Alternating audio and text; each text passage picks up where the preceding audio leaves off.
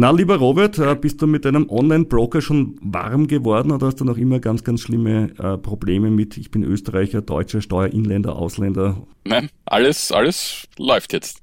Alles läuft, dann können wir loslegen. Sie hören den Kurier. The first rule in investment is don't lose. And the second rule in investment is don't forget the first rule. Ziemlich gut veranlagt. Der Finanzpodcast von Kurier und Krone Hit. Hallo und herzlich willkommen zu einer Sonderausgabe von Ziemlich gut veranlagt. Sonderausgabe deswegen, weil ich selber gerade im Ausland weile, nämlich äh, wenn alles gut gegangen ist, bin ich gerade jetzt entweder in Saipan in Palau oder aber in Guam, also sprich im wunderschönen Pazifischen Ozean. Und äh, deswegen haben wir uns gedacht, damit ihr nicht so lange verzichten müsst, auf ziemlich gut veranlagt, machen wir jetzt eine Sonderfolge und zwar zu einem Thema, zu dem wir wahnsinnig oft E-Mails reinbekommen, nämlich zum Thema, wie fange ich eigentlich an mit der ganzen Geschichte? Wie kann ich handeln? Wie mache ich das so, dass mich die Gebühren nicht töten? Und äh, Robert und ich sind da beide auch sehr interessiert. Übrigens, hallo Robert, grüß dich. Hallo lieber Rüdiger. Robert Kledorfer, seines Zeichens äh, Chef der Kurier Wirtschaftsredaktion. Und wir haben uns gedacht, wir holen uns da jemanden dazu, der sich mit diesem Thema wirklich viel, viel genauer auseinandergesetzt hat als wir. Und lieber Robert, ich darf dich bitten, unseren heutigen Gast vorzustellen. Ja, haben, wir haben wieder einen Gast, der heißt Andreas, ist aus Linz und betreibt die Website brokertest.at. Hallo, grüß euch. Herzlichen Dank für die Einladung. Also Andreas, ähm, ganz tolle Webseite, die du gemacht hast, wer sie noch nicht kennt, äh, und er zahlt uns kein Geld, wir zahlen ihm kein Geld, ja, das ist alles ganz, ganz, ganz, ganz offen. Aber wie bist du auf die Idee gekommen, eigentlich äh, äh, so eine Website zu machen? Ähm, es war nicht meine erste Website. Meistens kommt, oder äh, es war immer dasselbe. Ich habe ein eigenes Problem gehabt, ich habe mir einen Überblick verschafft und habe mir dann gedacht, diese Informationen, die ich bereits gesammelt habe, wie wäre es, wenn ich die ganz einfach anderen auch zur Verfügung stelle. Und so war es eben damals im Jahr 2014. Ich hatte ein bisschen mehr Zeit und habe mir gedacht, so, jetzt mache ich das mit den Online-Brokern. Ja, publik, was ich eben gesammelt habe und habe dann eben brokertest.at gestartet. Brokertest.at sagt eh schon sehr viel aus, der Name. Du bist also auch Kunde von einem Online-Broker. Wie, wie hast du da reingefunden? Wie waren deine Erfahrungen am Beginn? Ähm, ich bin nicht nur Kunde von einem Online-Broker, sondern von sehr vielen Online-Brokern im Inland und im Ausland, weil ja der Name ist Programm. Das heißt, ich probiere diese Online-Broker auch tatsächlich selbst aus. Begonnen habe ich ähm, ja in den 90er Jahren mit einem Depot bei einer lokalen Sparkasse bin dann aber auch relativ schnell dann in dieses Thema reingekommen, dass es bei Direktbrokern, sprich eben Online-Brokern, dass die Konditionen deutlich günstiger sind. Und da ich so und so Selbstentscheider bin, habe ich mir gedacht, ich spare mir da einiges an Geld und habe mich dann eben ja umgesehen, welche Angebote es gibt. Und damals hat es Brokerchat gegeben oder Direktanlage.at. Und im Laufe der Zeit sind diese Broker gegangen. Ich bin noch immer bei Online-Brokern und ja, so, so war mein Start Anfang der Nullerjahre und mittlerweile eben bei mehr als zehn Brokern bin ich jetzt mittlerweile Kunde. Das ist tüchtig, da hast du sicher einen, einen schönen Überblick. Aber hast du nie äh, wirklich jetzt mal begonnen mit einem Berater?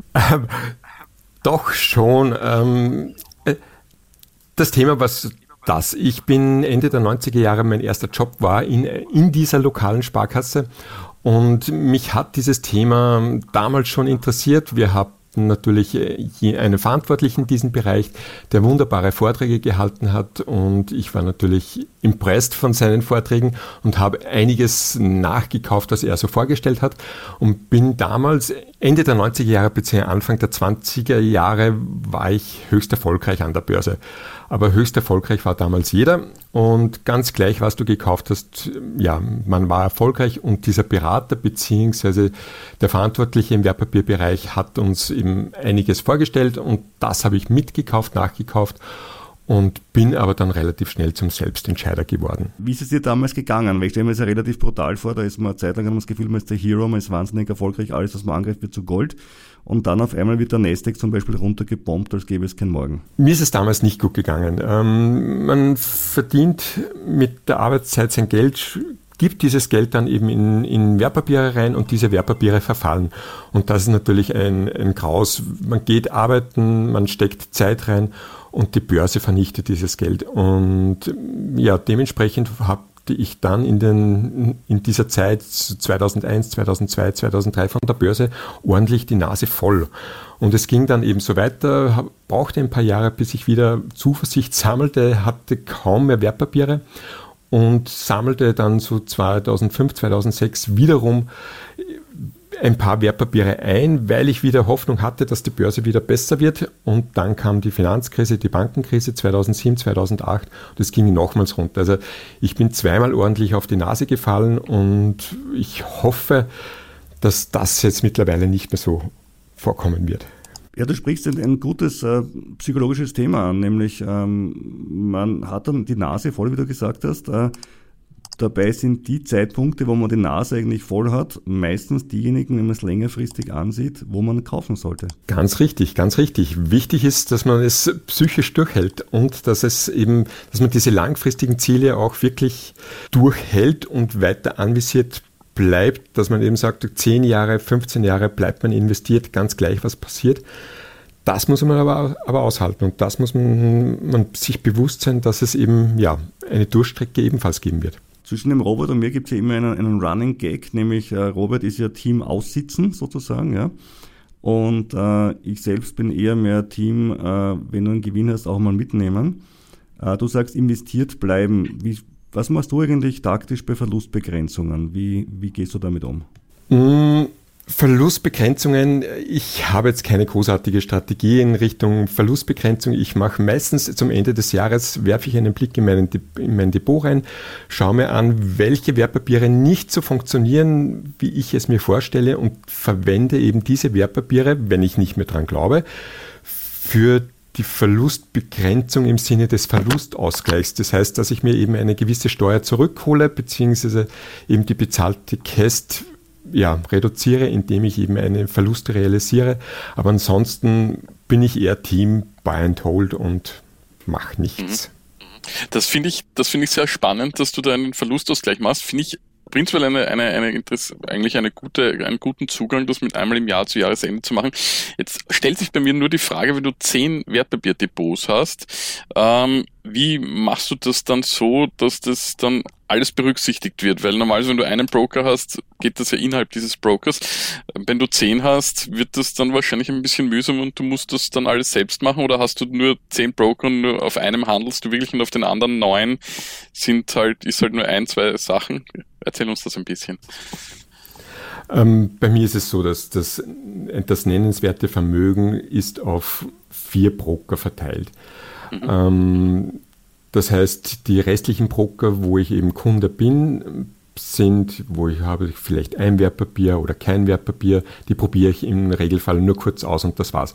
Das heißt, ich habe vier nennenswerte Depots und grundsätzlich ist es meistens so, dass ich äh, den Verlustausgleich entweder versuche über einen Broker zu machen und wenn mir das nicht gelingt, dann muss ich das Ganze über die Einkommensteuererklärung machen, wo ich eben dann angebe, bei dem einen Broker hatte ich Gewinne, bei dem anderen Broker habe ich Verluste und diese Verluste möchte ich jetzt eben anführen. Das heißt, ich muss in die Einkommensteuer optieren und muss dort das Ganze angeben. Mhm. Also das machst du dann selbst? Äh, das mache ich im Regelfall selbst beziehungsweise über einen Steuerberater. Ich bereite das auf und der Steuerberater macht dann den Rest. Aber okay. es ist durchaus möglich, dass man das als Sterblicher macht. Aber man muss sich reinfuchsen. Also es ist nicht ohne, aber es ist möglich. Kommen wir mal zum Thema, das eigentlich das heutige Thema ist, nämlich äh, zum Vergleich von Brokern. Wenn man jetzt am Anfang seiner Anlegerkarriere steht, äh, sieht man ja wahnsinnig viele Angebote die zum Teil sehr, sehr komplex sind. Ähm, worauf würdest du sagen, mit den heutigen Erfahrungen, ähm, wenn du dir einen Tipp geben würdest von vor 15 Jahren, worauf sollte man am meisten achten? Wenn ich zurückblicke, 15 Jahre oder noch länger, dann würde ich sagen, wirf unbedingt einen Blick auf die Gebühren.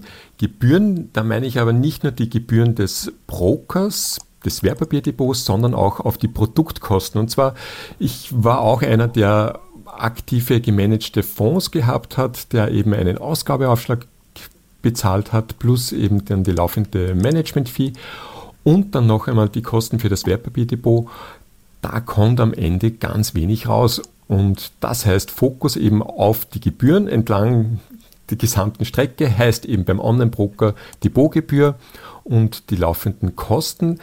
Ähm, die Ordergebühren sind für mich als Buy-and-Hold-Anleger nicht so wichtig bzw. nicht so relevant, weil ich die nur beim Einstieg und beim Ausstieg habe und zwischen Einstieg und Ausstieg sind hoffentlich viele Jahre oder Jahrzehnte. Wichtig sind meines Erachtens noch die Produktkosten an sich und hier bin ich eher so Team entweder Einzelaktien oder eben günstige passive Fonds im Sinne von ETF. Mhm. Ähm, spannend. Ich persönlich habe auch sehr gerne Einzelaktien, investiere aber auch gerne in Investmentfonds, vor allem wenn es Nischenthemen gibt, wo ich mich jetzt nicht so gut auskenne oder wo es ein bisschen riskanter wird. Äh, wie sieht es eigentlich da bei den Konditionen bei Direktbrokern gegenüber der klassischen Hausbank aus, die auch gerne Fonds aus dem eigenen Haus mit einem größeren Abschlag verkaufen? Die Produktkosten bei einem ETF sind je nachdem, es gibt natürlich auch dort wieder Nischenprodukte, dass du halt äh, hier auf ja, spezielle Nischen setzt, da sind die Produktkosten auch höher bei 0,4, 0,5 Prozent per anno an Managementkosten. Gleichzeitig eben die Ordergebühren sind extrem niedrig. Auch hier sind diese Kosten halt doch deutlich niedriger im Vergleich zu dem aktiven Fonds. Da muss man sich halt überlegen, was findet man attraktiver, wo glaubt man eher daran. Ähm, es ist Geschmackssache. Ich bin mhm. halt mehr Team, möglichst kostengünstig und ich bin hier agnostisch. Ich weiß es sowieso nicht, was gut oder schlecht funktioniert und deshalb eben nehme ich, folge ich lieber einen Index, der das alles für mich macht und ich kann mich zurücklehnen. Das klingt für mich okay. ein bisschen so, als wärst du im Team MSCI World. ja, eher, ja, schon. Ja, okay. habe ich mir gedacht. Ähm, was, wenn du das getestet hast, alles, äh, was, und du hast gesagt, dein Hauptfokus ist auf Kosten, was ist denn neben den Kosten noch aus deiner Sicht wichtig? Äh, User Liability, sage ich jetzt aus eigener Erfahrung. Äh, die Hörer von unserem Podcast wissen, ich hatte bei Flatex äh, ein bisschen Probleme, weil ich mich irrtümlich bei flatex.de angemeldet habe und nicht bei flatex.at, was mir dann erst relativ spät aufgefallen ist, nämlich bevor ich, zum Glück, bevor ich zum Handeln begonnen habe. Ähm, Flatex hat jetzt nach meinem Hinweis Besserung versprochen, wir wollen einen Warnhinweis einbauen. Aber was ist da jetzt abseits von Kosten noch noch, relevant für die, für die User? Das Wichtigste meines Erachtens ist das Thema Steuern. So wie es eben dir ergangen ist in Deutschland mit flattex.de, das Thema Steuereinfachheit, sprich, dass der Broker für dich die Steuer abführt in Form der KEST, ist für die meisten wirklich das Relevanteste, weil wer kümmert sich gerne um das Thema Besteuerung? Das Thema Besteuerung bei Wertpapieren ist in Österreich meines Erachtens sehr komplex und wenn der Broker das Thema Steuern für mich erledigt, dann ist es eine geschickte Sache und da bezahle ich, so meine Erfahrungen nach ähm, ja, doch längerer Zeit an der Börse und auch ich habe Auslandsbroker, ähm, würde ich jedem empfehlen, unbedingt bleib bei einem österreichischen Broker, bei einem steuereinfachen Broker, denn der erledigt die Steuer für dich und für dich ist alles erledigt. Das heißt, ein weiterer Punkt neben den Kosten oder meines Erachtens sogar der wichtigste Punkt ist das Thema Steuern. Steuereinfachheit, das ist das, worauf es ankommt. Wenn man mhm. diesen Filter Steuereinfachheit über die Sache drüber legt, ähm, bleiben dann eh nicht mehr so viele Broker übrig, so wie ich das sehe. Wenn du den Filter auf der Webseite brokertest.at eben auf Steuereinfach legst, dann bleibt wirklich nicht mehr viel übrig. Aber die ganzen Filialbanken von Nord bis Süd, von Ost bis West, die haben natürlich auch alle ein steuereinfaches Wertpapierdepot. Das heißt, du kannst natürlich in deine Bankfiliale gehen und wenn du dort ebenfalls ein Wertpapierdepot abschließt, dann bekommst du auch das Thema Steuern von denen erledigt. Mag jetzt ein Vorurteil von mir sein oder nenne es auch Erfahrung, aber in die Bankfiliale zu gehen und dort ein Depot zu eröffnen, äh, zumindest bei einer sehr großen äh, Bank, die mit dem Slogan Glaub an dich äh, wirbt, ähm, äh, zeigt mir doch, dass die Gebühren hier wirklich im Verhältnis zu, sage ich mal, Dadat, Flatex und Freunden eher brutal sind. Total korrekt. Du bezahlst bei einer Filialbank doch deutlich mehr und du musst dir halt überlegen, ob du bereit bist, dass du pro Jahr statt 0,1% an Rendite, die du an Gebühren an den Online-Broker abgibst, 0,5, 0,6, 0,7% oder vielleicht noch mehr speziell wenn du aktive Fonds wählst, dass du dann eben einen noch höheren Prozentsatz an die jeweilige Bank abgibst. Das ist aber die, die jeweilige persönliche Entscheidung Meistens denke ich mir, fängt man in der Filialbank an und wenn man sich mit den Gebühren auseinandersetzt, kommt man dann drauf, hoppala, da gibt es deutlich günstigere Angebote da draußen und die bieten eben die Online-Broker an. Ein Punkt, wo die Online-Broker auch ähm, recht stark sind, aus meiner Sicht, also kann ich, kann ich einmal für die Tat etwas Positives auch sagen, wir haben sie auch schon oft kritisiert in diesem Podcast, äh, ich bin der Kunde dort, das sind die Dividenden. Äh, die Ausschüttung von US-Dividenden, die ja bei vierteljährlich sind natürlich meistens und bei den klassischen Banken zu Gebühren führen für die Devisenmanipulationen, wo dann von der Dividende faktisch nichts mehr übrig bleibt. Also auch da, glaube ich, sollte man einen Blick drauf werfen. Da stimme ich dir zu 100 Prozent zu. Die Dadat hat in Österreich bei Dividendenaktien ein hervorragendes Angebot, eben wie du gesagt hast, keine Dividendengebühr, speziell bei US-Aktien. Die Bank direkt hat ebenfalls hier für US-Aktien noch ein Angebot, aber eben bei der Dadat ist es weltweit gesehen ganz gleich, ob du jetzt in Japan eben eine Dividende bekommst oder von einer Schweizer Aktie eine Dividende bekommst oder US-Aktie, keine Dividendengebühr und bei der Umrechnung von Fremdwährung in Euro nehmen sie ebenfalls keine großartigen Devisenspesen. Ich äh, stelle mir jetzt nur die Frage, wenn, wenn das eh alles in Österreich so passt, gibt es irgendeinen Vorteil abseits von vielleicht niedrigen Gebühren, das für einen ausländischen Direct Broker spricht? Gibt es vielleicht dort irgendwas zum Handeln, was in Österreich sonst nicht zum äh, Handeln ist?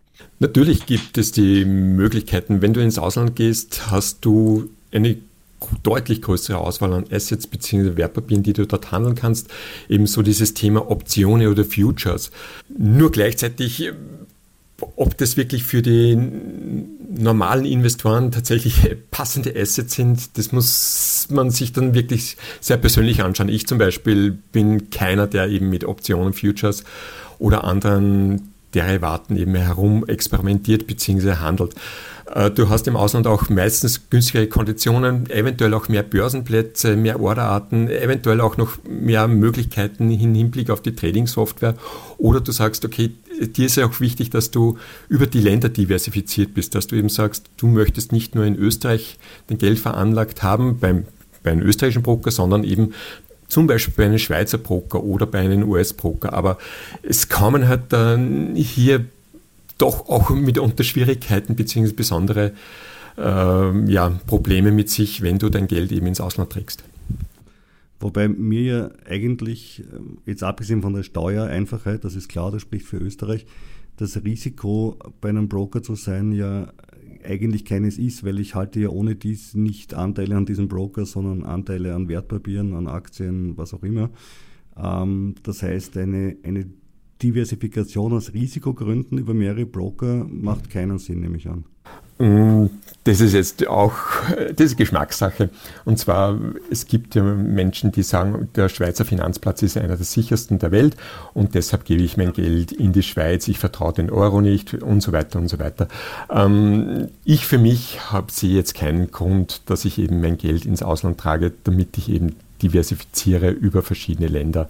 Das ist bei mir zum Beispiel kein, kein Grund und ich habe mein Geld, ein, ein nennenswerter Broker ist bei mir in Deutschland und ob Deutschland oder Österreich ist meines Erachtens von der Diversifikation des Vermögens über die Länder hinweg wurscht bzw. gleich. Aber wie gesagt, Geschmäcker sind unterschiedlich und manche sagen, okay, ich gebe mein Geld gerne ins Ausland. Ja, aber bleiben wir, bleiben wir kurz dabei. Nehmen wir an, ich würde jetzt gerne in der Schweiz investieren und ich kaufe mir jetzt einen SMI-Indexfonds, also das ist die, die Börse in Zürich. Da ist es auch wurscht, ob ich diesen SMI-Indexfonds jetzt bei der DADA, bei der Flatex oder bei einem mir namentlich nicht bekannten Schweizer Broker halte. Ja. Gut, das beruhigt mich. Ich ging immer davon aus, dass dem so ist. Ich habe eine Frage. Ich ähm, habe gesehen, ich habe natürlich angesehen, deine Website äh, relativ genau. Es hat jetzt Flatex gewonnen bei dir als, als bester Broker. Was zeichnet denn Flatex aus deiner Sicht aus? Es gibt immer diese Einschränkung bei, bei Brokern, wer ist jetzt der Beste? Es kommt immer auf den persönlichen Anwendungsfall darauf an. Eben wie wir vorhin hatten, wenn du Dividendenanleger bist, dann wäre die Dala zum Beispiel ein hervorragender Broker.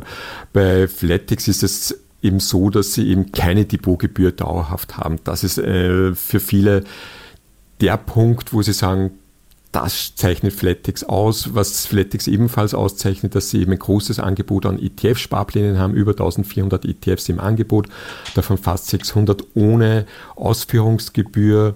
Das ist ebenfalls noch interessant. Ähm, sie haben relativ günstige Ordergebühren und von der User Experience, sprich eben wie eine Order aufzugeben ist, wie man sich zurechtfindet, das ist ähm, meines Erachtens ein ganz ein gutes, rundes Paket, das Flatex in Österreich anbietet. Jetzt ist es ein Problem, aber eh nicht unseres, aber wovon leben die dann eigentlich? Ja, schlussendlich kommt doch dann einiges rund äh, bei diesen Gebühren, denn natürlich es gibt die Ordergebühren, es gibt die Dividendengebühr, die, die du vorhin angesprochen hast, ähm, speziell bei US-Aktien, die viermal im Quartal ausschütten. Da greift eben Flattex dann unter bestimmten Bedingungen zu, sprich, sprich wenn die Dividendenzahlung größer 15 Euro ist, dann bezahlst du bei Flattex eine, eine Dividendengebühr in der Höhe von 5,90 Euro. Und wenn du jetzt eine Coca-Cola-Aktie in den USA hast, und du bekommst da eben viermal im Jahr eine Dividende, die Hausnummer 20 Euro ist, dann geht eben von dieser Netto-Dividende jeweils noch einmal 5,90 Euro weg. Und das ist natürlich schon ein Betrag, der fürs Ergebnis von Flattex interessant ist, für uns als Kunde ein Wermutstropfen, beziehungsweise macht das Anliegen vielleicht nicht so interessant. Sehr gutes und sehr anschauliches Beispiel. Äh, so ging es mir früher bei dieser Bank, die an ihren Erfolg geglaubt hat. Also ich kenne das, ich kenne, kenne das Thema, wenn du dann diese Abrechnungen von Quartalsdividenden siehst und sagst, da stehen oben 50 Dollar und unten stehen 5 Euro, sagst, so stark ist der Euro jetzt auch nicht zum Dollar. ähm, aber Andreas, äh, jetzt nur eine Frage, wenn ich jetzt mein Depot eröffnet habe, nehmen wir an, ich habe so 10.000 Euro auf der Seite und ich bin auch so ein Buy-and-Hold-Anleger. Ähm, wie würdest du vorgehen? Wie würdest du es aufteilen? Bei 10.000 Euro Buy and Hold, da wäre ich eben mehr Team ETF, World ETF oder ein All World ETF und ja, da nicht großartig herumtun, nicht, nicht auf Einzelaktien setzen, sondern 10.000 Euro breit gestreut weltweit, ohne irgendeine Marktmeinung. Das wäre es. Investiert zu sein und den ETF laufen lassen. So würde ich persönlich machen mit nach 20 Jahren an der Börse. Jetzt ist es ja so, dass wir gemeinsam, glaube ich, äh, zumindest 60 Jahre an Anlageerfahrung äh, mitbringen. Äh, deswegen die Frage in die Runde, und ich fange gleich, weil ich freundlich bin mit unserem Gast, dem Andreas, an. Ähm, was war der größte Blödsinn, den du je gemacht hast? ah, da gibt es schon ganz viele Blödsinn. Ähm, aber der größte Blödsinn, der mir noch sehr schmerzlich in Erinnerung ist, als ich vor dem Bildschirm saß und mir dachte, das kann nicht sein, dass ein großes deutsches Unternehmen irgendwas mit Betrug zu tun hat. Oh, Diese Aktie, die gerade verfällt, ich investiere da jetzt rein. Ja, und Wirecard hat doch etwas mit Betrug zu tun gehabt und all das, was ich da rein investiert habe, war dann innerhalb von wenigen Stunden weg oder so ziemlich weg. Ja, da, da sagen wir erstens, es gilt die Unschuldsvermutung äh, und zweitens, Und zweitens, äh, weil das äh, Verfahren ist ja noch nicht rechtskräftig abgeschlossen. Äh, und zweitens, Wahnsinn, ja, Wirecard, äh, ihre Geschichte. Das ist schwer, das ist schwer zu toppen, aber Robert, mach mal du. Ja, ich glaube, wir, wir teilen uns da etwas. Eine Episode, ich sage nur Alpina Anleihen, der ah, Baukonzern. Ja. Aber ich meine, ich habe über meine Rechtsschutzversicherung noch etwas zurückbekommen, also der Verlust hielt sich dann zum Glück doch doch in Grenzen, ja. Ja, äh, Novocure heißt sie. Runtergegangen, sie gekauft, ich mir dachte, das ist super, das ist günstig und was hat sie gemacht? Sie ist weiter runtergegangen. Ja. Also auch, auch sowas übrigens, für alle, die es wissen wollen. Ja, die, die kenne ich, ja. Genau. Weil das gerade dazu gut passt zu deiner Aktie, Rüdiger. Ähm, wie sieht das aus deiner Sicht eigentlich mit dem Nachkaufen aus? Weil der Rüdiger kauft gerne nach. Also wenn die Kurse stark gefallen sind und da will er dann so den Kaufpreis eines Wertpapiers im Durchschnitt senken. Ich bin da eher skeptisch, weil ich ja. sage, in ein fallendes Messer greife ich nicht. Ja. Rüdiger ist immer von der optimistischen Halbglas, halb voll Seite. Wie bewertest du diese Strategie? Ich möchte aber nur ganz kurz sagen, dass ich mir dann schon anschaue, äh, fundamental, wie es dem Unternehmen geht und äh, nicht. Ja, ich sage nicht, dass du es immer machst, aber. Nur deswegen, es billiger wurde, kaufe. Bei mir war es so, dass ich diese Strategie auch ganz gern gemacht habe. Sprich eben, ich habe an das Unternehmen geglaubt und habe dann noch gutes Geld nachgeschossen und ich bin mit dieser Strategie leider immer wieder auf die Nase gefallen. Das ist auch so ein Learning. Ähm, ich kaufe mir die Position und das war's. Und ich, wenn sie verfällt, dann trenne ich mich im Regelfall oder ich belasse diese Position und lasse sie eben in dieser Größe. Aber dieses Nachkaufen bei fallenden Kursen habe ich nach meinen Erfahrungen oder, oder mit meinen Erfahrungen mache ich das jetzt nicht mehr. Also ich sehe schon, der Andreas ist da eher auf meiner Seite. Ich habe dann noch eine Frage, du hast dich auf deiner Website äh, ziemlich kritisch mit dem klassischen Cost-Average-Effekt auseinandergesetzt. Also die Theorie, äh, wonach zufolge durch den regelmäßigen Kauf von Wertpapieren über einen gewissen Zeitraum die Kosten geringer sein sollen, sage ich jetzt, äh, bei einer, äh, im Gegensatz zu einer größeren Einmalanlage, da man in Zeiten fallender, äh, fallender Kurse weniger für die gleiche Menge an Anteilen ausgibt und damit die Rendite der Theorie nach erhöht. Ähm, warum siehst du denn das so kritisch? Naja, der Cost-Average-Effekt besagt ja nur, dass eben bei fallenden Kursen äh, man mehr Anteile bekommt. Wir drei gehen aber, oder grundsätzlich die, die an der Börse investieren, die Mehrheit, die an der Börse investieren, gehen ja eher davon aus, dass wir steigende Kurse haben in der Zukunft. Das heißt, wir gehen davon aus, in, in den nächsten 20, 30 Jahren werden wir eher von, von, von steigenden Kursen oder der Kurs wird eben in 20, 30 Jahren höher sein, als er heute ist. Wir wissen es aber nicht. Und mit dem Cost-Average-Effekt, ähm, du, du, du vernichtest dir den, so, oder andersrum, die, die Wissenschaft sagt oder die wissenschaftlichen Untersuchungen sagen, dass die Wahrscheinlichkeit extrem hoch ist, dass heute der beste Zeitpunkt ist, dein Geld zu investieren. Heißt eben, wir gehen davon aus, dass eben in den nächsten Monaten, in den nächsten Jahren die Kurse ansteigen werden.